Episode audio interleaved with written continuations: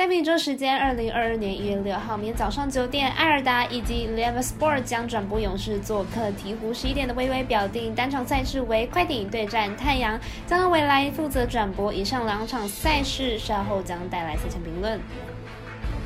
内行看不到，外行看得到。我有赛事，你有网投吗？各位客官，大家好，我是佐藤蝎子，欢迎来到小五郎黑白讲的赛评宇宙。胜负是永远的难题，比赛不到最后都有逆转的机会。赛前评论仅供你参考，喜欢就跟着走，不喜欢可以板着下。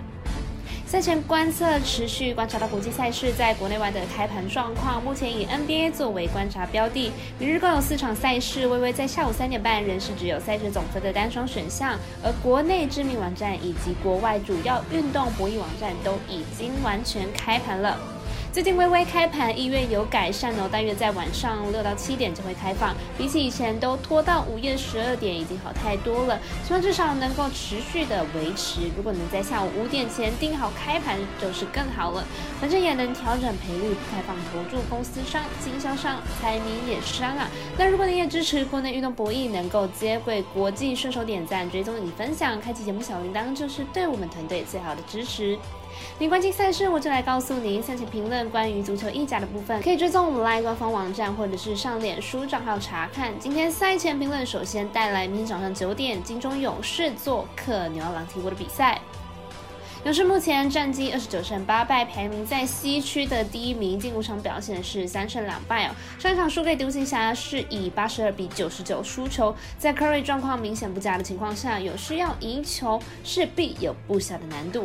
鹈鹕目前战绩是十三胜二十五败，排名在西区第十四名，近况是三连败。本来状况就不好的鹈鹕，在少了基恩的之后，状况是更差了。就算得分能力很好，防守能力明显防守不了 NBA 的。中球队，两队战绩有不小的差距。勇士是目前的联盟龙头，而鹈鹕是联盟的末端球队。虽然战绩相差很大，但两队的得分能力都不错，看好本场比赛可以大分过关。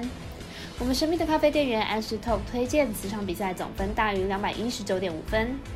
第二场来介绍早上十一点的洛杉矶快艇对战凤凰城太阳的比赛。先来看一下两队的资料。